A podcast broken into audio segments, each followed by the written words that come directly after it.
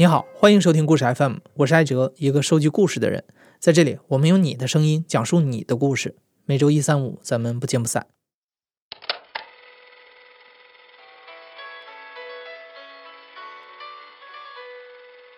今天我们要讲的主题啊，是我和哥哥。有的时候想想，我觉得还挺遗憾的，因为不管是八零后、九零后还是零零后，大家多数都是独生子女。都没有和一个或者几个兄弟姐妹跟你一起长大的这种感情经历。其实，这种兄弟姐妹之间的感情未必都是幸福温暖的，有的因为一些磕磕碰碰，甚至会反目成仇。但对于多数人，他们的感情复杂到你没办法用简单的几个词来总结。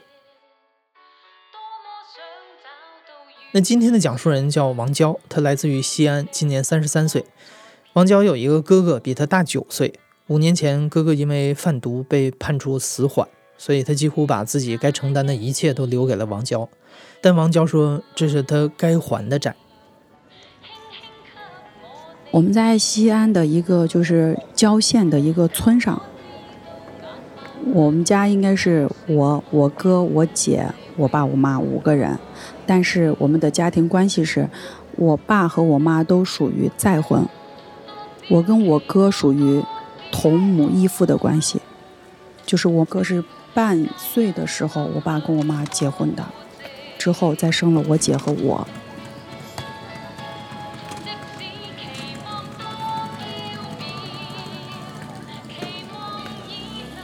我爸其实是一个比较有本事的人，他的木匠活干特别好，他在那个年代，八几年那个年代，他是个师傅级别的人。如果靠他手艺的话，其实是家里是可以过得非常好的。但是他这个人呢，就是好吃懒做，就是说白了，吃喝嫖赌样样占，日子过得就不像个日子。然后对我妈呢，一天也是拳打脚踢这种。他打起人来是狠的，他打我妈是一个菜刀，直接就把我妈手给切了，但是没有切断，就是手上，你的手掌上有一排印，那排印到现在都还在。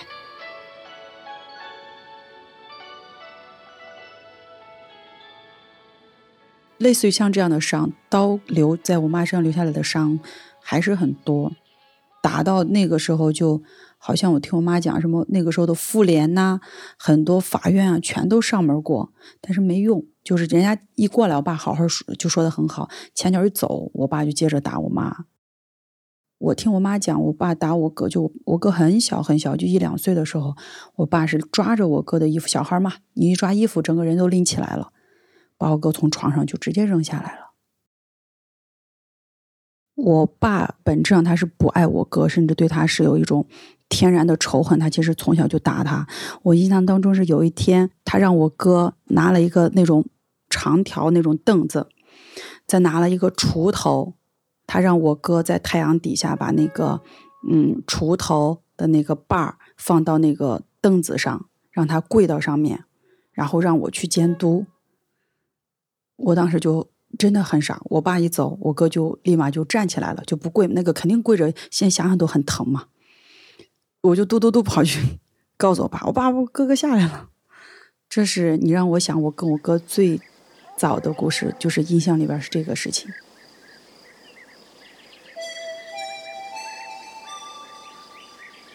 我哥很调皮的，我还没有读幼儿园，那也就是四五岁的样子。我哥带着他的同学，他的同学还带着同学的妹妹，相当于三个人。他们去玩的时候捡了一个雷管，就可以爆炸的那种东西。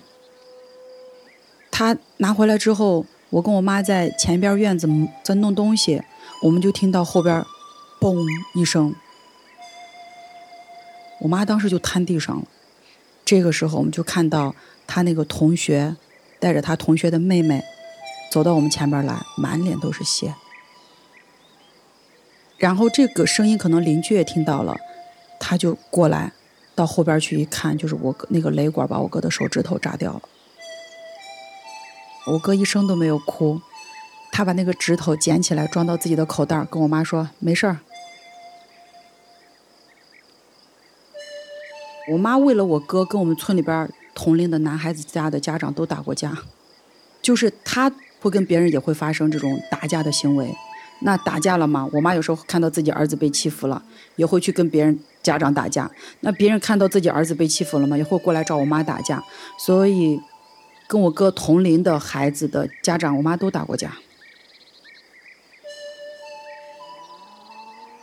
他小学没毕业就没有再上学了。我爸那个时候已经心不在家里了，他也不会给家里拿钱。我妈一个人就是没有那么多的经济来源嘛。我哥那个时候就跟村里的另外一个卖冰糖葫芦的人学做冰糖葫芦。每次做好的冰糖葫芦就是先给我一个先吃，有时候卖完了剩的也会给我们吃。包括卖冰糖葫芦的那个架子也是他自己手动做的。就是我印象当中就六到七岁的那个阶段。他卖过冰糖葫芦，收过破烂儿，真的就是收破烂儿。骑个自行车后面就是绕着整个村喊收破烂儿了，收破烂儿了，就是这样过来的。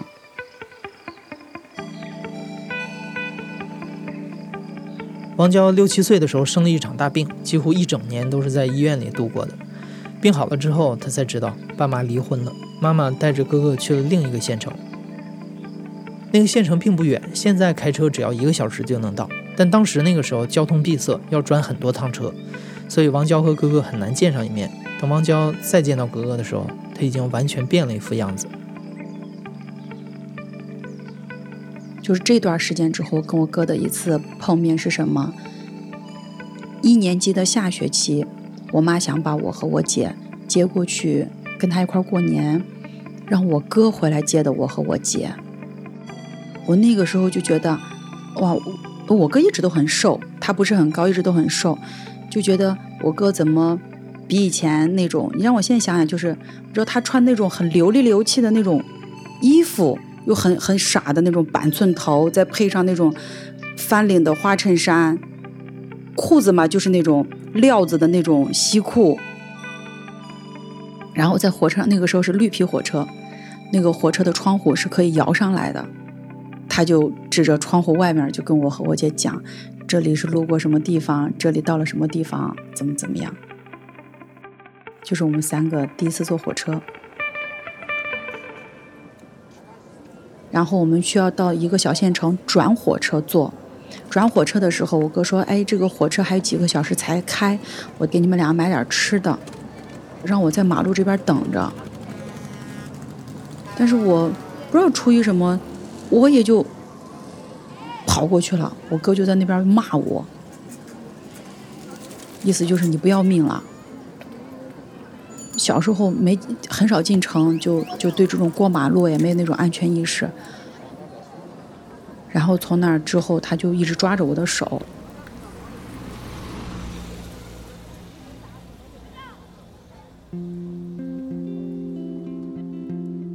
二年级还是三年级，具体哪一年我是记不到。但是我姐那会儿还在读，也是在读小学的时候，就我哥，你想他其实跟我妈在一个城市的，我们不知道他回来了。他突然一天就从家里那个翻后院儿，翻到我和我姐睡觉的那个房间，因为那个时候就是我爸跟那个后妈他们就在前院睡着呢，我们相当于在后院。我哥从后门翻进来，是你想他从小就那种。机灵鬼嘛，就后院翻进来，没人知道。我和我姐都高兴惨了。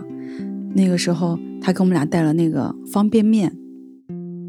哎，我和我姐好高兴。我们俩正在吃的时候，我哥就拿了一块钱出来，一块钱，我印象非常深，真的是一块钱出来。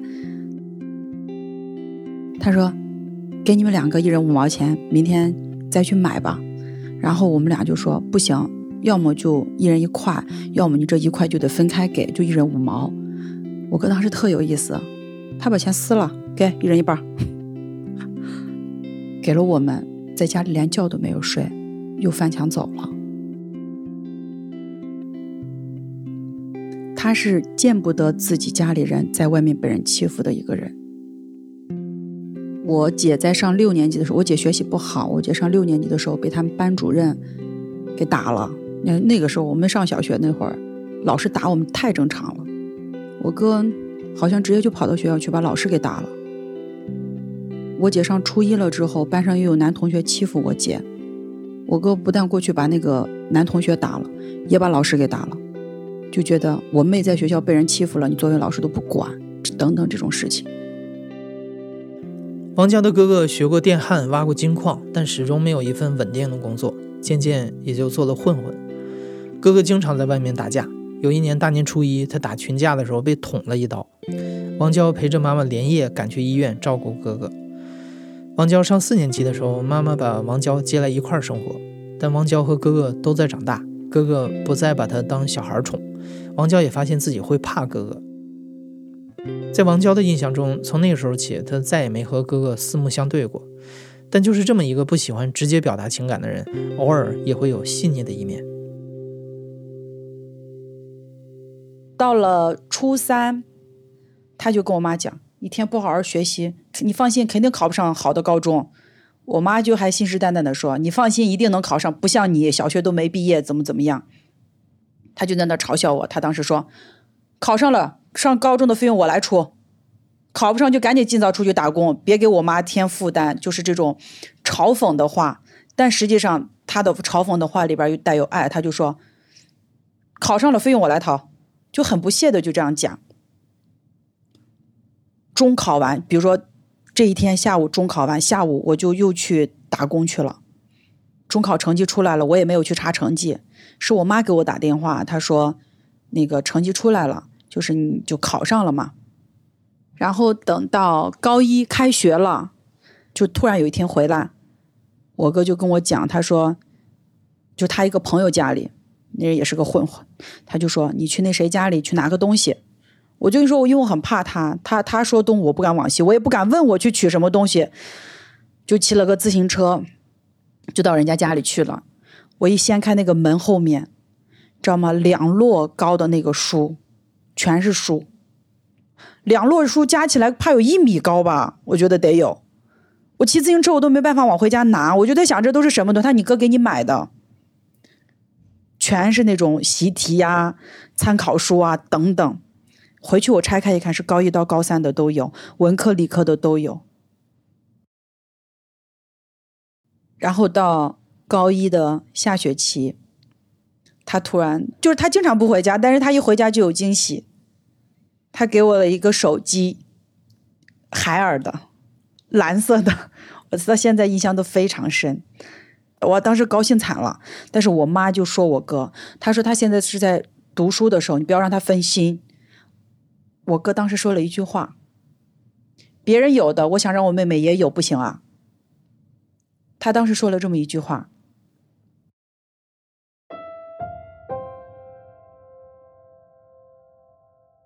然后在高二的下学期，我哥要结婚了。我哥当时的女朋友是我们西安市的一个大专生，对我妈来讲就相当于烧了高香了。他儿子这么没文化，找到了一个护理专业的大专生，就觉得，哎呀，一切都很好嘛。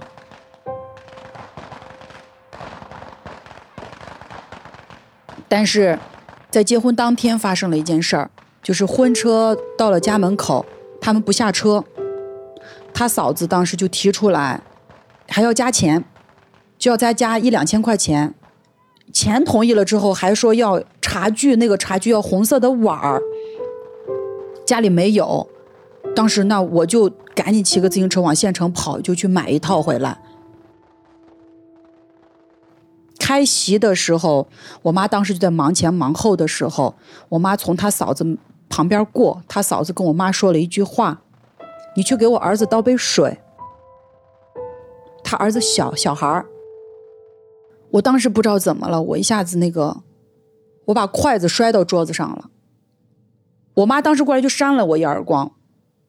我说：“你一个长辈去给他倒啊！”我当时说完这句话，我就骑着自行车我就去上学。我哥那个时候他混混嘛，他可能狐朋狗友也多，后面一排他的朋友骑着摩托车在后边追我，我就一直在哭。他们朋友在后边劝我，就说：“你看你哥今天大婚，你不应该这么闹。”我就不管，那个时候任性，我就还是到学校去了。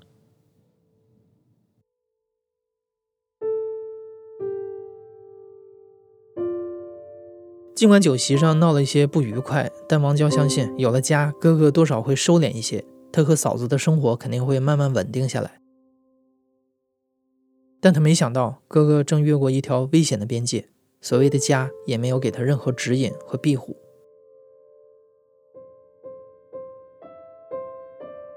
到了高三的时候，我哥就出事儿了，就所谓的一进宫嘛，就进监狱了，是因为贩毒。他老婆是知道他贩毒的，他老婆那个人就是，可能也是穷怕了，然后我嫂子那个时候是怀孕的状态，但实际上孩子早产了，一出生就要进保温箱。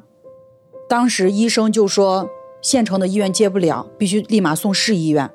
当时要交六千块钱，但是我妈实在是没有，因为在前期她生孩子这些过程，我妈没让她花过一分钱。但是这个时候，我妈就求他，就说你能不能先拿出来一点钱，把孩子先救了，以后这个钱我想办法还给你。他说他没有，没有，我没有。当时我就背着我妈给我姐夫打了电话，他说：“你们现在先把孩子往这儿送，我先去儿童医院挂号，钱我来想办法。”当时是我抱着孩子坐的县城的幺二零的救护车，到了市儿童医院的，但那个孩子最后也没有活下来。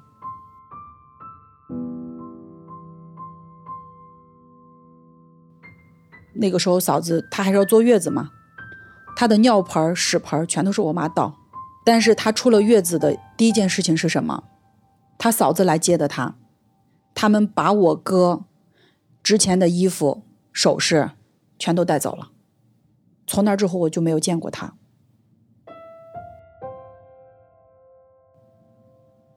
我哥，我哥做了三年，就是我相当于大二的时候，我哥就出来了。在他后来可以书信往来的时候，我们就告诉他了。我记得他的回信里面，他说没了就没了。我哥出来的时候，我哥跟他联系上过。我哥说他去找他，只是为了想证实一下，可能针对这段感情，我哥也是真心付出过的吧。所以他不太相信他进去之后发生的这些种种。到后面我们相处的很多年之后，我才了解到他其实。其实那个女生读大学是我哥支持她读过来，因为她家很穷，所以毕业了之后可能就跟我哥在一起了嘛。之后她又不学好，照样混，跟狐朋狗友的混啊，赌博呀这些，应该是在赌场里面上班。据说他那会儿就车后备箱，随时随地都是几十万。他才出来三个月，他就认识了。就是现在我侄女的妈，那个女孩也是在那种场所里面认识的，就跟着他。他突然就跟我妈讲，他要结婚。我真的是我，我连夜我就跑回家去了，坐那种绿皮火车。我就觉得他第二次的婚姻，我就觉得你应该找一个真的是彼此相爱的这种人。我不知道我那个时候为什么会有这样的想法，我觉得你应该找一个彼此相爱的人结婚。冬天我坐绿皮火车回去。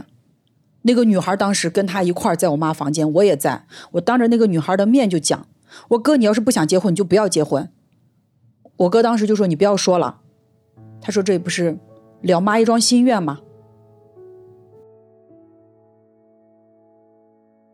其实我回去阻止这件事情，到他们真正办婚礼前后不超过一个月的时间。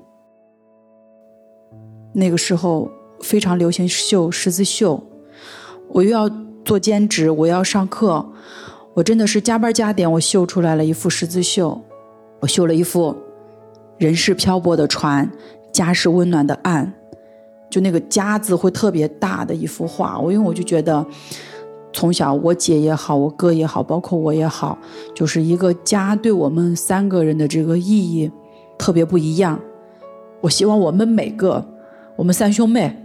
都可以有一个很很幸福、很幸福的家，对，所以就送了这个东西。我哥自己去把那幅画裱起来，回来挂在家里的，而且这幅画到现在都还在挂在我家客厅。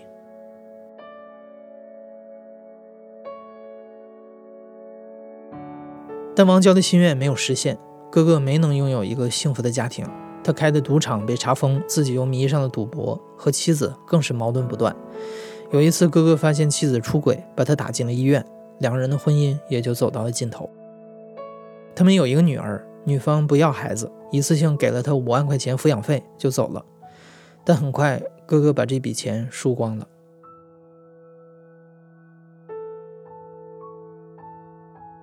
其实这个时候，我哥就开始找我要钱了。他今儿会说：“我怎么了？怎么了？你借哥点钱。”就这样零零碎碎的。其实我三四个月期间，差不多要了五万多块钱。他也找我姨拿过钱，找我姐借过钱，找我妈也借了钱。大家一合计，都知道他在干嘛。在我心中，他的形象是那种高很高大，就是没有他解决不了的事情那种人。所以我不希望他跟别人是这种低三下四的去找别人借钱的这种状态。所以每当他找我开口，我说实话我没有拒绝过。我哥很狼狈的时候是一次什么时候？我结婚一二年底要回村里办这个酒席，第一天是我妈给我办，第二天是我爸那儿给我办。在我爸那儿去的时候，我就跟我哥讲，我说：“我说我这边没什么亲戚。”我是希望我家里人都去。我哥到了那个第二天，我爸给我办是在一个酒店里边办的。我哥给我发了一条短信，他说：“哥刚看到你们这个办的酒店了，他说哥就不进去了。你结婚，哥应该送礼的，但是哥也没有钱，哥觉得挺丢脸的。哥哥刚在酒店门外晃了几圈，意思就不进去了。”那其实我们当天也就继续嘛，继续完了之后晚上就回家了。但那天其实收了一些礼金。我哥说：“你到村口给哥送一万块钱过来。”他说他赌博输了，如果现在不给人家拿这一万块钱的话，人家就会剁他手指还是怎么着？我当时二话没，因为当时礼金收的全是现金。恰好就有那么多，我跟我老公一说，他就把钱给我了。我就去到村口去的时候，是一辆红色的车开过来，里边坐了几个人，我哥坐在后排的中间。他们就车窗摇下来了一点，我把钱递进去，我说让我哥下来。我哥说没事，你回去吧，我晚上回来。所以现在你让我去分析当时那个场景，不知道他是骗我钱也好。还是怎么样？我没有去过问这件事情，这件事情也就过了。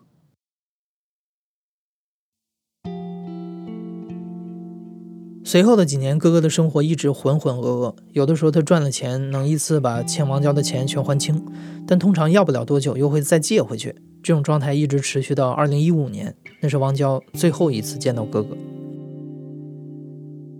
生活真的是他会在帮你做一段告别。我哥他几乎很少会带我妈去回自己的老家，就是我外婆家。是二零一五年的国庆，我回老家之后，突然那一天，我哥就想带着我和我妈一块儿回安康。我妈是陕西安康人，然后我们就回去，回去待了几天，就相当于是跟家里所有的亲戚走了一遍，各个舅舅家都看了一遍，也给。我还印象非常清楚，应该是在十月几号，我记不到。我哥带着我去给我外婆的坟放炮烧纸。我对外婆没有什么印象，但是我哥比我大九岁嘛，我外婆应该是还是很爱他，他对我外婆的印象啊，可能各方面比较深刻，所以他带着我去给外婆上坟。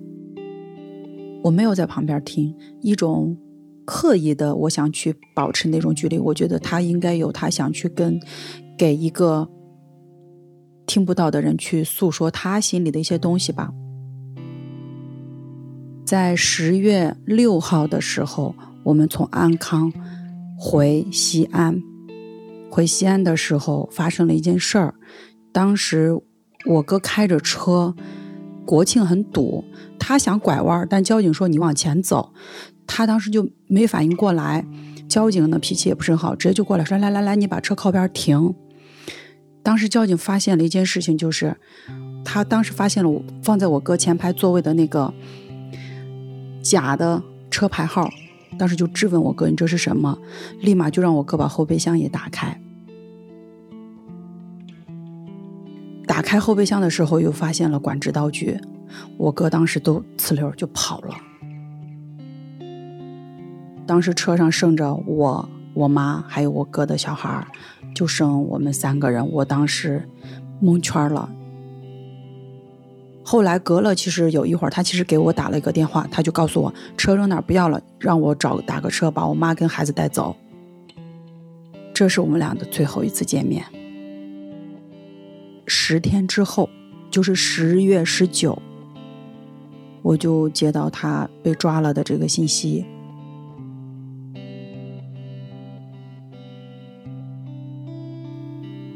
知道他出事儿的时候，我就连夜从上海回到。老家就处理这个事儿，在处理这个事儿的第一时间是，我知道他有一辆车，他在六月份的时候给他的女朋友买了一辆车。其实，在他那个时候，他就认识了他的后面这个女朋友，就是第二次进宫之后，他很舍不得的一个女朋友，挺好一个人，对孩子也好，我们都觉得特别好的一个人。但是那辆车没有在他女朋友手上。你想他们这种贩毒嘛，都有马仔什么的，在他的一个马仔手里，那个马仔知道我要回来了，他跟我说：“姐，他说我哥现在既然出事儿了，我把车给你们，你们去把车卖了，还能有一点钱给孩子。这辆车，我要是给了他女朋友，他女朋友绝对是不会给你们的。我就找他女朋友。”这个时候才发现，这个女孩，天哪！到她房间了之后，你知道吗？二郎腿一翘，直接就抽烟了。我第一次见她这样子，都一直觉得她真的是一个乖乖女的形象。她想卖我的车，门都没有，烟圈一吐，说了这么一句话。我说你跟了我哥也不容易，我车子卖了之后给你拿两万块钱做生活费，另外的五万四，一方面请律师要花两万，剩下的我要给我妈留着。毕竟他没有给孩子留一分钱，我说随便你同不同意，我就是这么安排的。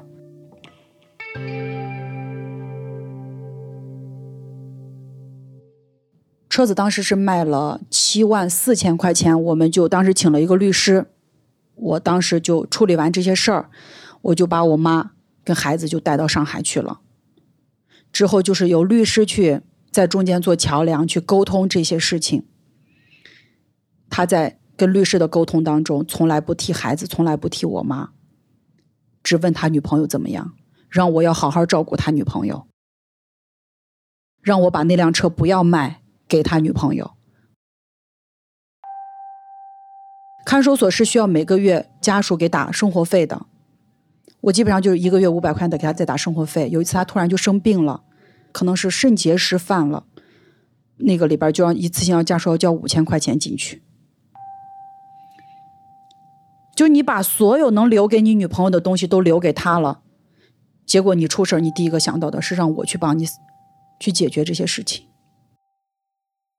再加上他的所有的问候，没有一句是跟女儿相关的，没有一句是问老妈怎么样的，就会让我觉得，你把所有的家人放到什么样了的位置？你做这些事情的时候有没有想过一些后路？就把我对他的那种很多很多的那种情感就抹灭了。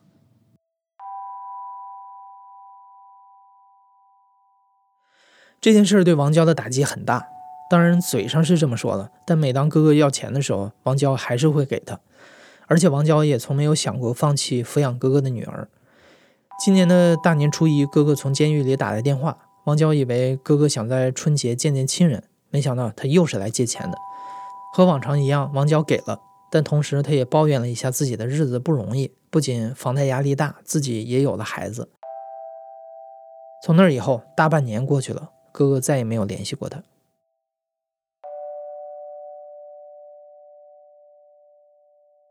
这种改变，他也许没有改变，我觉得改变的是我，是我对他的一些心态。如果我们都是生活在一个非常……正常的家庭里的话，我觉得我哥真的，除了脾气差点，我觉得他算是一个完美的哥哥。因为我们经常小时候会受很多委屈，我哥会背地里会给我们出很多的气，因为他不允许自己的妹妹、自己的家人们受这种被外人欺负的这种情况。所以你让我现在想，我就觉得我还是很心疼他。我觉得他这一辈子这些伤害的起点，是因为我爸。我想说，我能做一些弥补，就做一些弥补。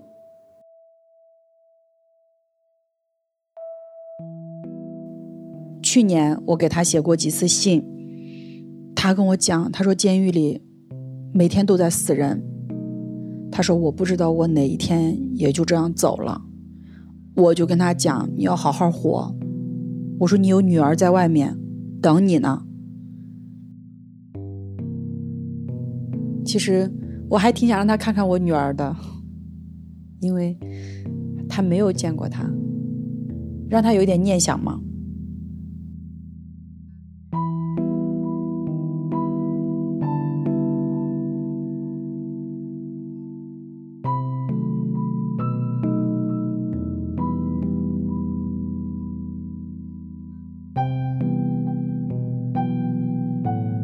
现在正在收听的是《亲历者自述》的声音节目故事 FM，我是主播艾哲。本期节目由林峰制作，声音设计彭涵。感谢你的收听，咱们下期再见。